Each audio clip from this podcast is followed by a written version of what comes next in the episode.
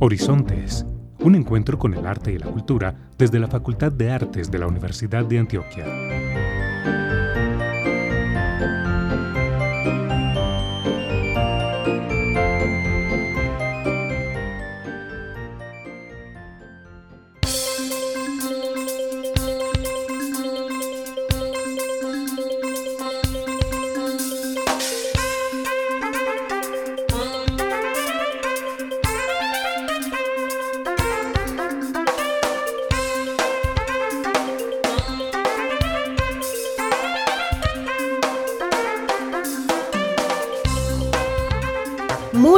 Días para todos nuestros oyentes que nos escuchan hoy 22 de enero en nuestro programa radial Horizontes, un encuentro con el arte y la cultura.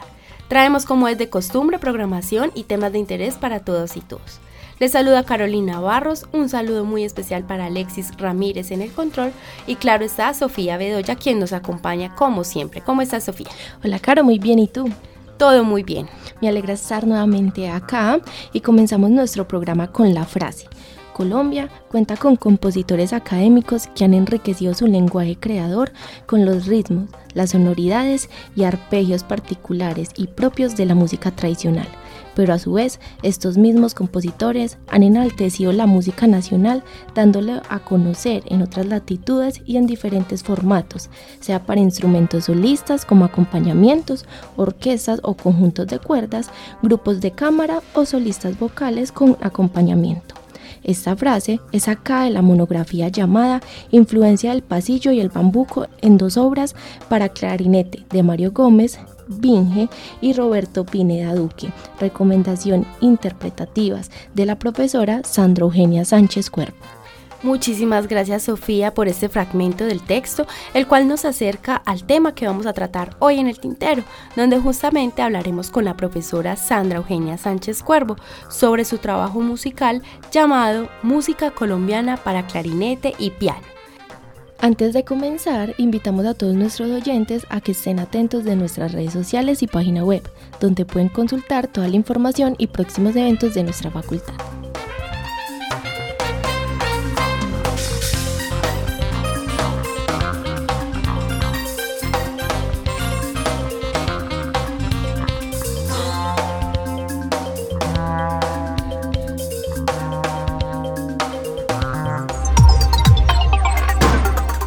En el tintero.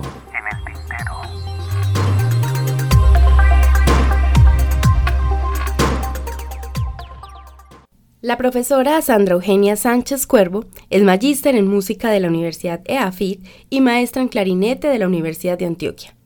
Ha hecho parte de importantes procesos pedagógicos en distintas instituciones de Medellín y actualmente es docente vinculada a la Universidad de Antioquia.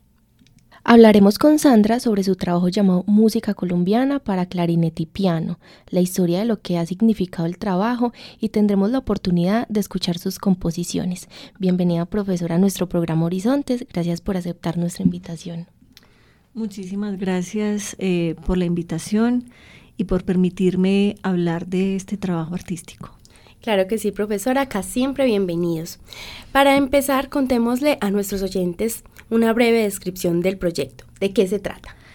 Bueno, este proyecto, como su nombre lo indica, son obras para clarinete y piano que fueron escritas por diferentes compositores eh, emergentes. Quisiera hablar, decir emergentes porque son poco conocidos, a excepción de, del maestro Johnny Pasos. Y creo que otro de los aspectos importantes como de este proyecto es que fueron escritos para mí. Entonces es también como, como una oportunidad de dar a conocer al público pues este trabajo eh, que fue eh, digamos dedicado pues como a mí como intérprete. ¿Y de dónde surge la idea de hacer estas piezas a partir del clarinete y del piano? ¿Y qué características tienen estos instrumentos? Vamos a empezar por la segunda parte de la pregunta. Este es un formato de música de cámara, ¿cierto? Normalmente en nuestra música colombiana la escuchamos en, instrumentos típicos, bandola, tiple, eh, guitarra, a veces estudiantina que incluye flauta y clarinete. Este ya es un formato, mm, digámoslo, un poco académico, aunque no me gusta mucho ese término, eh, porque está utilizando instrumentos pues, que la gente los etiqueta como clásicos, ¿cierto? Entonces es eh, un formato de música de cámara, pero está pensado como música colombiana. Eh, bambuco, pasillo, un joropo, ¿cierto? Entonces, eso es básicamente lo que, lo que el público va a escuchar en ellos. Y se me olvidó la otra parte de la pregunta. ¿De dónde surge la idea? Bueno, esta idea surge porque, a ver, en el 2008, cuando yo llegué de Francia, eh, Johnny Pasos había escrito una obra para participar en, el festival Ato Viejo Cotrafa. Y me llamó a mí y me dijo que, que si yo eh, quería defender su obra, inédita para, para participar. Entonces yo le dije que sí. Eh, eh, estamos hablando del pasillo de la serenata colombiana. Eh, con yo defendí su obra en este festival y la obra salió ganadora como obra inédita. Entonces, pues él estaba muy contento y me dijo, vea, yo se la entrego y sígala tocando. luego, en el 2012, el mismo Johnny Pasos me entrega la segunda parte, que es un bambuco eh, de la serenata. Yo la empecé a trabajar, eh, también goce de poderla tocar en diferentes, en diferentes escenarios a nivel nacional. Y bueno, luego vino eh, Julián, que luego de la muerte de mi mamá, pues él es un estudiante, era un estudiante de la universidad eh, muy cercano porque yo le daba clases de clarinete a un amigo de él, quizá vio la tristeza que yo tenía y Julián me quiso hacer este regalo, me dijo, profe, yo le voy a escribir esta obra, ahorita vamos a decir pues su nombre, eh, yo le voy a escribir esta obra, eh, está dedicada a usted y es un homenaje pues como a la muerte de su mamá. Bueno, esa ahorita termino pues como de contar la historia. Y la siguiente, eh, la última obra que, está en el trabajo, es un pasaje, un joropo, perdón, es un joropo de un estudiante mío, Miguel Ángel Estrada, que además es brillante, es eh, clarinetista, arreglista y compositor. Y también me dijo, profe, yo le quise escribir una obra. Y yo, maravilloso, la empecé a tocar y yo dije, ¿por qué no empezar a dejar un registro de estas músicas emergentes, de estos jóvenes compositores y que quede también para que las nuevas generaciones las quieran interpretar, ¿cierto? Por supuesto, profesora. Comencemos entonces con música. Nos gustaría que nos presentara eh, la primera obra llamada Lamento. Bueno, Lamento es la obra del joven compositor eh, Julián Flores. Él es eh, de Guarne, ojalá no me esté equivocando, que escuche y no vaya a decir que no. Él es eh, de Guarne, tiene 28 años, es muy joven. Él se graduó en la Universidad de Antioquia y como lo dije ahora, es una obra que me dedicó eh, a la memoria de la muerte de mi mamá. Es eh, una obra con un lenguaje más bien contemporáneo. Quienes eh, la escucharon ya me han dicho que tiene ciertos tintes de Debussy, impresionista también, pero es una obra muy bella. Mm, entonces, bueno, escuchemos eh, Lamento de Julián Flores.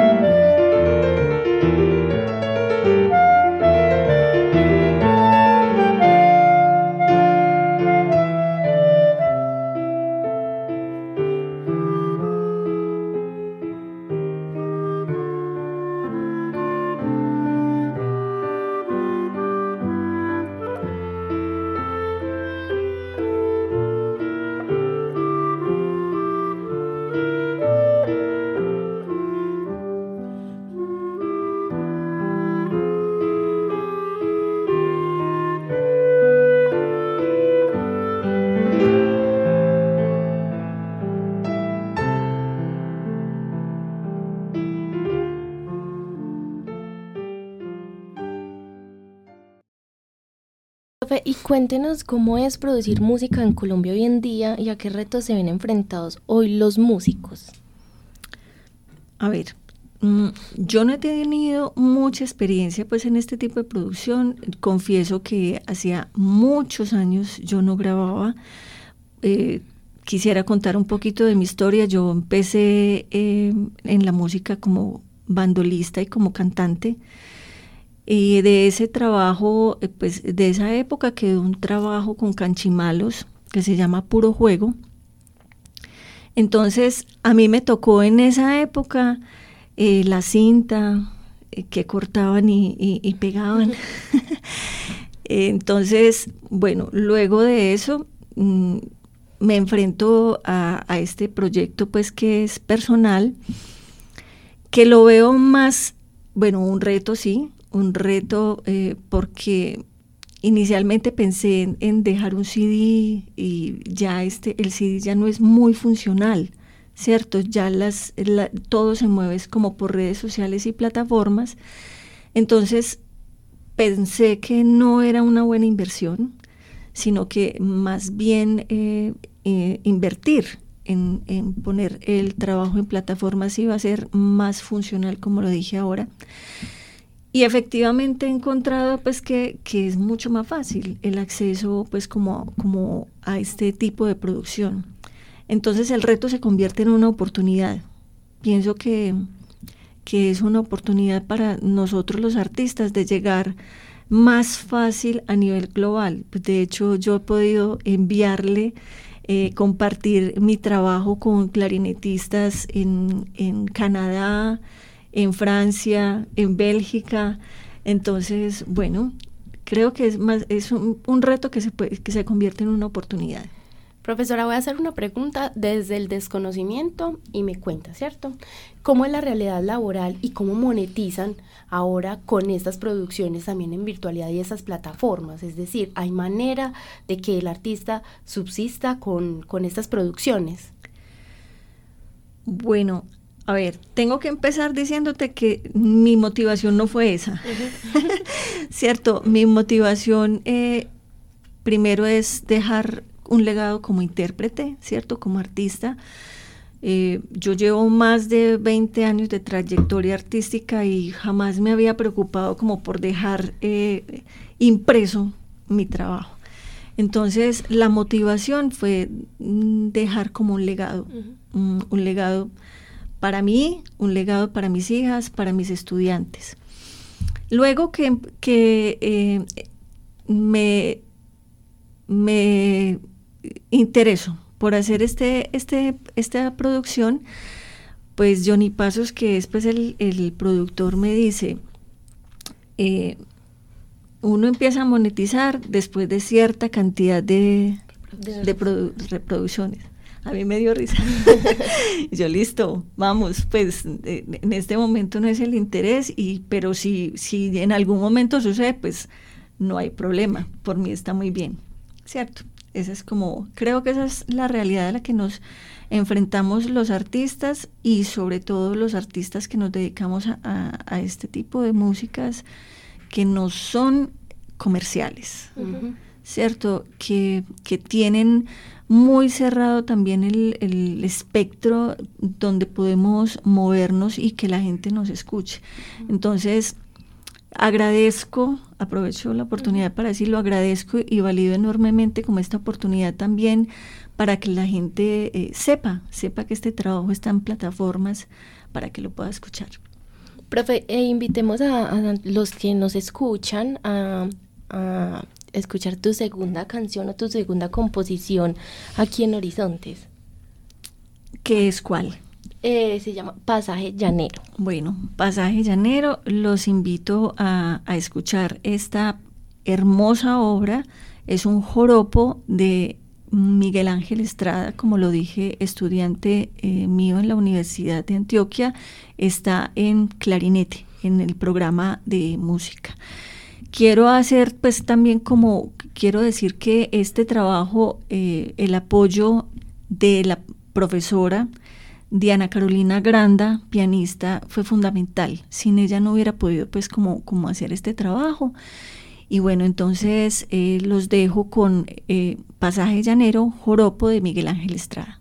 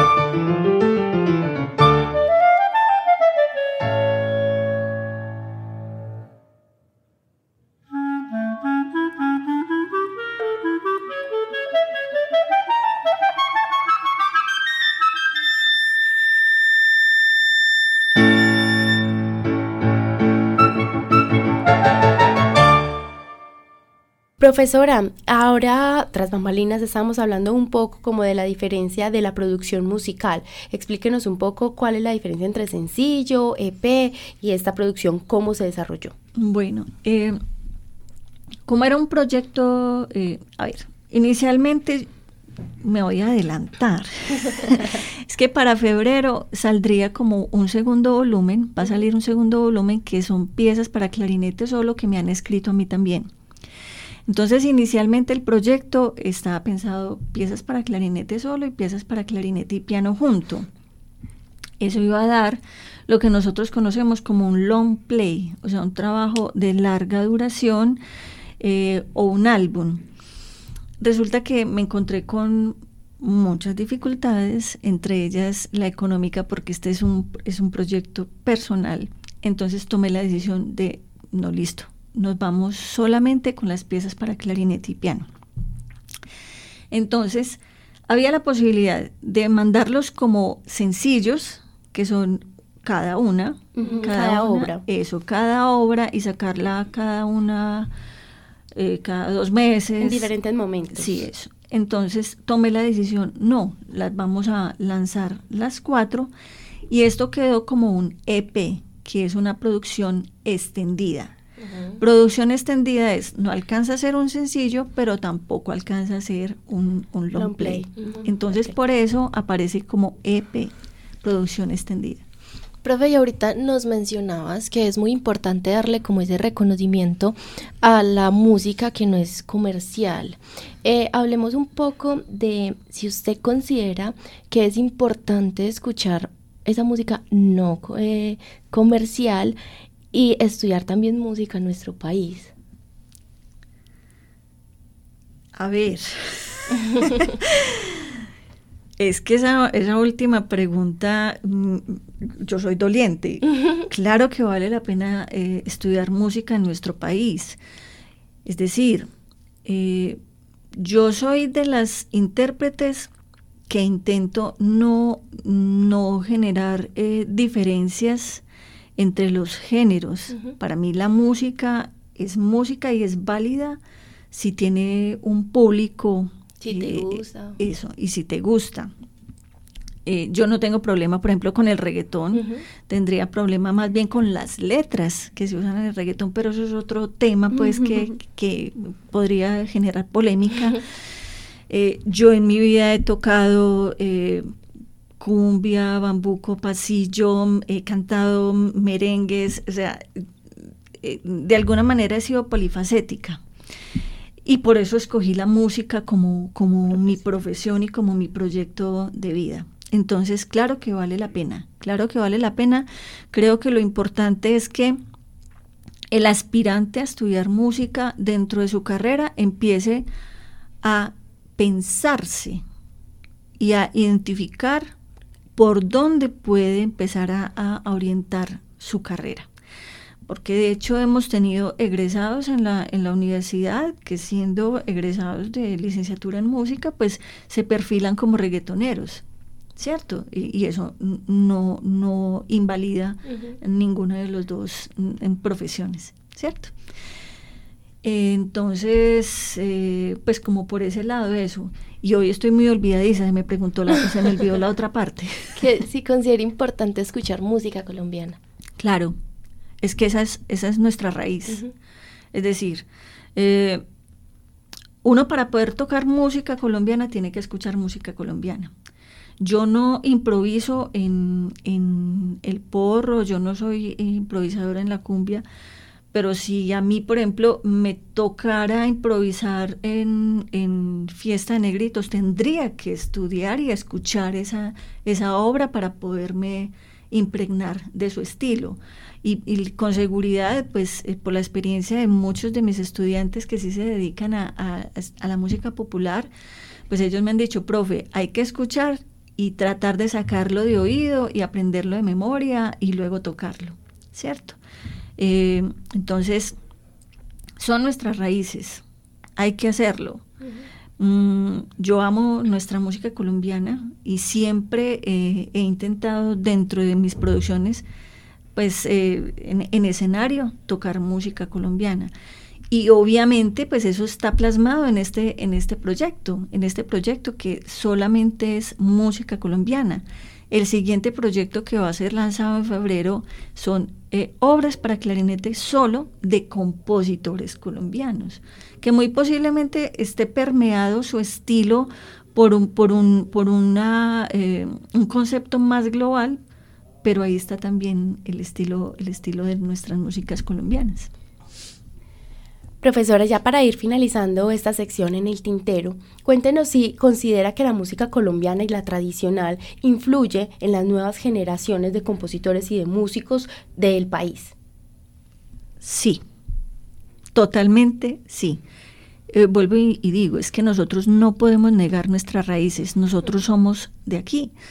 Eh, va a traer eh, una experiencia, se me vino en este momento a la mente, y fue cuando Piazzolla fue a estudiar a, eh, Francia con Boulanger. Pues el éxito de, de Piazzolla, estoy eh, citando a un compositor argentino, pero el éxito de él fue que trajo sus raíces, el tango, a, a la escuela que estaba generando con Boulanger, y fue ella la que le dijo, tienes que eh, trabajar en tus raíces. ¿Para qué vas a trabajar música eh, de la escuela francesa? Pues eso no va a vender hablándolo en términos de nosotros, ¿cierto? Entonces, obviamente, los compositores eh, por más que estemos en, en, escuela académica, nuestras raíces son nuestra música colombiana, nuestras tradiciones. Eso, eso permea, permea su trabajo, su trabajo compositivo. Y ya para ir también finalizando, eh, ¿qué proyectos, y nos has mencionado que en febrero sale otro, pero además de ese, ¿qué proyectos se vienen? Para Sandra Sánchez, a ver, yo siempre lo he dicho, yo soy una intérprete con vocación de docente y una docente con vocación de intérprete. yo no podría dejar de, de hacer lo uno o lo otro. Lo más a priori es este, este proyecto de clarinete solo, que como les dije sale en febrero. Yo seguiré eh, trabajando en la Universidad de Antioquia, que amo profundamente pues mi, trabajo como docente. Y yo eh, pues en este momento también tengo un trío, es un grupo de cámara eh, con dos profesores más de la, de la Facultad de Artes, Ana García en el fagot y Paul Fischler en el oboe es un trío de cañas en el que también estamos trabajando música colombiana para este, para este formato y música universal. Entonces ahí, ahí nos vamos yendo. Perfecto, profesora, y le deseamos muchísimos éxitos en todos los proyectos, tanto artísticos, académicos y profesionales que se, que se ponga para este nuevo año. Ahora, profesora, ya para finalizar, cerremos entonces con las últimas dos obras de este EP, Serenata Colombiana, tanto el bambuco como el pasillo. Sí, bueno, antes de finalizar, muchísimas gracias, muchísimas gracias por esta oportunidad, lo reitero. Eh, muchas gracias a los oyentes. Eh, vamos a finalizar entonces con eh, la Serenata Colombiana, que como lo dije es una obra del compositor Johnny Pasos. Tendría que agregar de esto que luego me dijo que la Serenata Colombiana era una suite de seis piezas perdió las otras cuatro. y yo le dije a él, pues esto es como una anécdota, y yo siquiera las perdiste porque qué obras tan difíciles. Eh, son unas obras bastante exigentes para, para el clarinetista y estoy segura que para el, eh, eh, la pianista también lo fue, pero son muy bonitas. O sea, Johnny es clarinetista, entonces sabe muy bien lo que, lo que está escribiendo. Entonces son unas obras exigentes, pero musicalmente muy hermosas que espero que las disfruten. Serenata colombiana, Pasillo y Bambuco.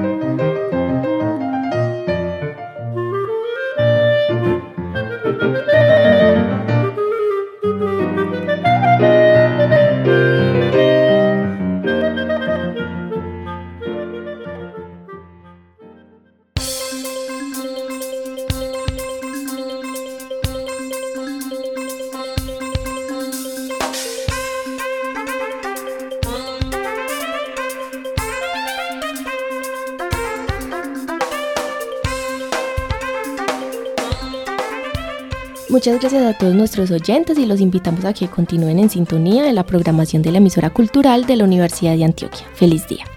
Y para quienes deseen escuchar de nuevo nuestros programas o los deseen compartir, nos encuentran en Spotify como Horizontes. Feliz resto de mañana y hasta una próxima oportunidad.